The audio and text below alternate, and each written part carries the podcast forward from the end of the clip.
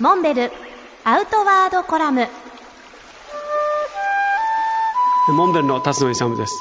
先日東京町田にある山の版画家あぜち梅太郎さんのアトリエにお邪魔してきました。あぜちさんは1902年に生まれ1999年まで96歳の生涯を山の版画家として昭和の時代を中心に数々の作品を残されました。一番最初に私がアデスさんの作品に出会ったのは野沢温泉の元湯住吉屋旅館に宿泊した時にそのロビーに彼の作品が飾られていたのを目にしたのが初めてでした。真っ先に僕が気になった作品それは「白い山男」という題が付けられた版画でしたが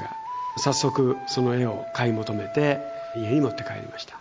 その後もアゼスさんの作品は気になっていましたが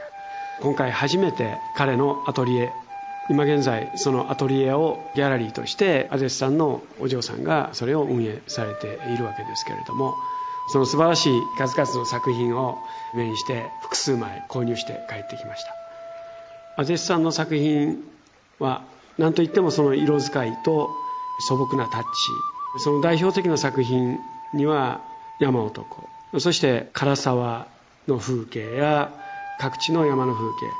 景が描かれているものが多いわけですけれども